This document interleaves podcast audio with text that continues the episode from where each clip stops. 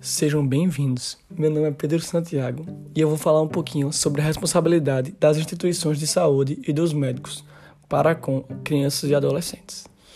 Os profissionais prestadores de serviços de saúde têm como dever agir de forma justa, respeitosa e humanizada com todos, independente da sua idade. Ainda mais pelo fato de crianças e adolescentes serem sujeitos de direitos e deveres. Eles têm de ser tratados com prioridade absoluta nas políticas de saúde. Além disso, por se tratar de discussão que envolve temas éticos, é imprescindível mencionar o princípio universal da responsabilidade, que deve permear as questões relacionadas aos aspectos da ética da responsabilidade individual, assumida por cada um de nós, e da ética da responsabilidade pública, referente ao papel e aos deveres dos países com a saúde e a vida das pessoas.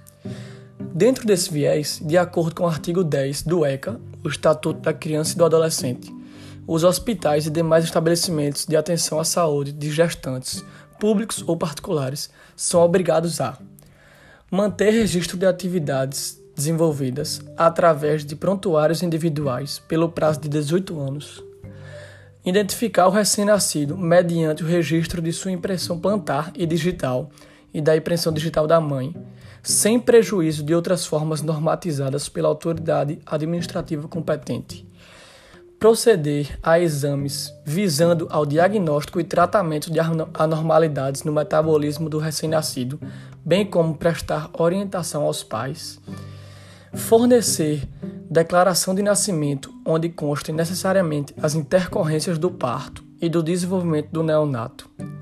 Manter alojamento conjunto possibilitando ao neonato a permanência junto com a mãe e acompanhar a prática do processo de amamentação, prestando orientações quanto à técnica adequada, enquanto a mãe permanecer na unidade hospitalar utilizando o corpo técnico já existente.